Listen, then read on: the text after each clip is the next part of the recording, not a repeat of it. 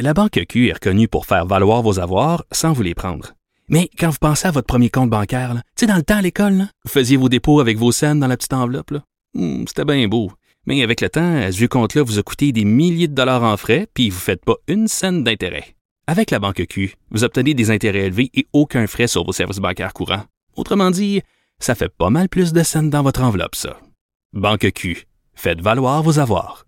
Visitez banqueq.ca pour en savoir plus. Grand philosophe, poète dans l'âme, la politique pour lui est comme un grand roman d'amour.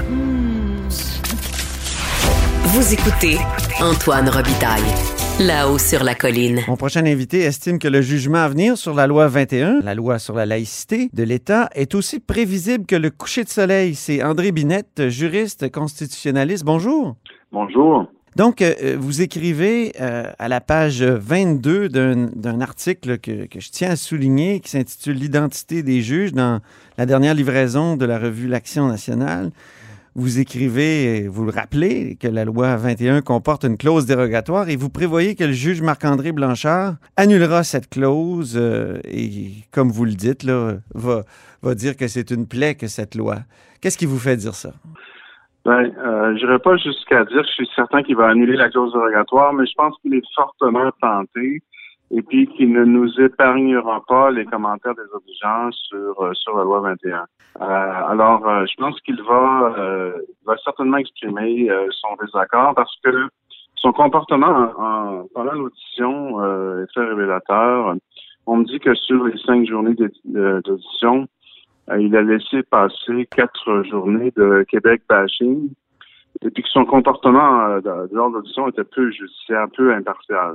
Alors, c'est-à-dire qu'il s'impatientait dans les, les, plaidoiries en faveur de la loi et puis euh, prenait des notes seulement lorsque les opposants à la loi euh, s'exprimaient. Alors, à mhm. mon avis, c'est un comportement qui déjà et, euh, laisse croire ce qui, ce qui s'en vient. Je pense que euh, malheureusement, il a succombé à une certaine démagogie canadienne, une certaine idéologie canadienne qui s'étend euh, jusqu'au pouvoir judiciaire dans certains cas. Mm-hmm. Alors, je m'attends à une condamnation morale, si on veut, de, de, la loi 21. Et euh, donc, je suis pessimiste à, à, en Cour supérieure. Je suis modérément optimiste à mesure que l'affaire va monter jusqu'en Cour suprême. Euh, J'espère que la rationalité va reprendre le dessus. Ça vous fait dire que c'est tout le système, au fond, qui est biaisé contre les lois du Québec qui expriment au fond, une différence d'approche à l'égard de la religion, à l'égard, évidemment, aussi dans le temps de, de la liberté d'expression, par exemple, en matière de loi linguistique, dans les lois linguistiques. Vous, ce qui est intéressant dans ce texte-là, c'est que vous, euh, vous parlez de votre expérience comme juriste qui a dû défendre la loi 101, par exemple, devant les tribunaux euh, dans les années 80. Quel parallèle vous feriez entre euh, ce qui arrive, là, le destin de la loi 21 et, la loi 101? Parce que vous en faites un dans votre texte. Oui, bon, ben, je vois le même, le même déchaînement idéologique là, judiciaire contre la loi 21. En tout cas, j'anticipe comme je l'ai vécu personnellement dans le cas de Roi 101. Alors, à l'époque, moi, dans les années 80, moi, je suis arrivé euh, au ministère de la Justice du Québec en 82, l'année fatidique du rapatriement de la Constitution. Ben oui. Et tout de suite, il y a eu, tout de suite, il y a eu une, il y a eu une contestation majeure de la loi 101 euh, en, ce qui concerne l'accès à l'école anglaise. Et euh, on s'est retrouvé devant le juge en chef de l'époque, le juge Deschênes, un personnage haut en couleur, et, euh, mais qui nous a entendus pour la forme. Euh, essentiellement, euh, il nous a tout de suite fait, dans son dans son jugement qui était préliminaire, là, tout de suite fait comprendre que les droits individuels devaient être interprétés d'une façon maximaliste au détriment des droits collectifs. Et c'est, ça donnait le ton à la fois pour la loi 101 et pour la loi 21 aujourd'hui. Mm-hmm. c'est le début, c'est le début d'une tradition judiciaire très malheureuse euh, qui est totalement insensible à la, je dirais, à l'existence même de la nation québécoise et de ses aspirations légitimes. C'est intéressant aussi quand vous rappelez que vous aviez développé tout un argumentaire qui se basait sur la jurisprudence de la Cour européenne euh, des droits de l'homme, euh, et un argumentaire autour des droits collectifs. et que ça, Oui. ça a été complètement balayé par le juge Deschaines, qui, à la fin de sa vie, quand même, vous téléphone pour dire Ah ben, j'ai compris les choses, mais comme vous l'écrivez, Oui. il est trop tard pour changer la jurisprudence. Euh, Exact. euh, ça, c'est terrible, ça. Oui. Oui, euh, euh, c'est ça. dans l'intervalle, après, après son jugement défavorable, la loi 101, il, il avait obtenu un poste diplomatique de la part du gouvernement fédéral. Je sais pas si on peut interpréter ça comme une récompense, mais il a été nommé euh, à la sous-commission des Nations Unies sur les droits des minorités, où il a été exposé à la notion de droit collectif bien davantage, et euh, où il est revenu apparemment avec une position euh, plus mûrie. Et euh, moi, je m'étais exprimé donc dans, dans la presse, dans les journaux, euh, sur ce sujet-là. Il a tenu à m'appeler euh, au retour de son expérience diplomatique vers la fin de sa vie pour me dire que sa position elle va évo- évoluer. Euh, maintenant, euh, comme vous êtes, il était trop tard pour changer son jugement. Mais il y avait cette anecdote incroyable du kolkhoz, c'est-à-dire qu'il fait un parallèle. Moi, je pensais qu'il avait fait ce, ce parallèle-là uniquement dans la, dans la salle d'audience, mais il a fait un parallèle entre la loi 101 et les kolkhozes de Staline. Euh, Oui. Et ça se retrouve dans le jugement. Oui, absolument. Mais c'est Euh, incroyable. Et c'est ce qui arrive avec la loi 101 qui a été comparée aux lois de Nuremberg par, euh, par un Oui. avocat. Là. Ah, Il faudrait Oui, avertir. Marc-André Blanchard de ne pas faire la même niaiserie, le même genre de, de comparaison extrême. Oui. Il, y a eu, il y a eu combien de comparaisons entre euh, la loi 101 et le régime nazi là, au cours des, des décennies. Depuis son adoption, il y en a, il y en a eu des, des tonnes. Et maintenant, on se déchaîne contre la loi 21. Et, mais le, ju- le juge déchaîne, lui, est allé jusqu'à comparer donc au régime totalitaire soviétique. Euh, le- le- il appelait ça l'argument, mon argument sur les droits colle- collectifs que j'avais que j'avais proposé. Euh, il l'a il l'a comparé au rouleau compresseur du kolkhoz, c'est-à-dire à, à- à la suppression de la propriété privée dans les campagnes en Russie qui a mené à des millions de morts. Euh, c'est ça le kolkhoz, ce sont les fermes collectives en, en Union soviétique sous Staline. C'est complètement délirant. Oui, C'est oui. complètement Euh, délirant. Alors, euh, donc, mais moi, je trouve qu'on assiste au même délire actuel contre la loi 21. Lorsqu'un plaideur euh, devant, devant le juge Blanchard euh, compare ça aux lois de Nuremberg, et euh, le juge le laisse aller. Alors, moi, pour, moi- pour moi, c'est un vieux film dans lequel j'ai déjà joué. C'est- un air déjà connu. Mhm. Le problème au- de fond que, que vous soulevez, au- c'est celui du pouvoir de nomination des juges du gouvernement fédéral. Vous dites que c'est un Oui. levier structurel aussi important pour le gouvernement fédéral que le pouvoir de dépenser. Ça, c'est important quand on connaît un peu euh, les régi- le régime politique canadien et, et québécois. C'est-à-dire qu'il est illimité le pouvoir de dépenser fédéral. On le voit même euh, actuellement. Là, il il ça, ça peut justifier euh, toutes les dépenses et même toutes les ambitions de légiférer euh, dans à peu près tout. Euh, mais le, pouvoir euh, de nomination des juges, il est critiqué, mais on dirait qu'on ne perçoit pas ce que vous exposez si clairement dans votre texte, c'est-à-dire que aucun nationaliste québécois, et encore moins évidemment un souverainiste, peut accéder à la magistrature. Or, c'est quoi? C'est c'est 30 de la population quand même là, que ça, ça représente. Oui, Donc, cette C'est 50%, sensibilité-là se pendant retrouve jamais dans, dans- dans les jugements, dans les. euh, donc, dans les. À moins que la personne ait caché son jeu, comme vous le dites. oui. Oui, oui. euh, C'est comme si les Canadiens de Montréal acceptaient que les Maple Leafs de Toronto nomment tous les arbitres. Euh, je, je pense que la réponse serait soit on n'accepterait pas ça. Alors, Ben euh, dans- évidemment, dans, dans certains domaines, euh, le droit d'auteur, euh, je sais pas, moi, le droit de la consommation, euh, ça n'a pas beaucoup de conséquences. Mais quand, quand vous touchez euh, au droit constitutionnel, au droit autochtone, bon, l'organisation fondamentale de la société, euh, là, ça peut avoir des conséquences euh, majeures. Et puis, il y a une idéologie judiciaire euh, autour de la légitimité de la Charte canadienne, d'une interprétation maximaliste des droits, des droits individuels, et, euh, et, euh, qui est particulièrement sensible dans les cas qui concernent le Québec. Alors, euh, il y a un juge en chef de la Cour d'appel euh, qui a eu l'honnêteté, la franchise de dire une fois ouvertement Michel Robert. aucun juge- aucun- Michel Robert, qui avait, été, qui avait été président du Parti libéral du Canada. oui. Exactement.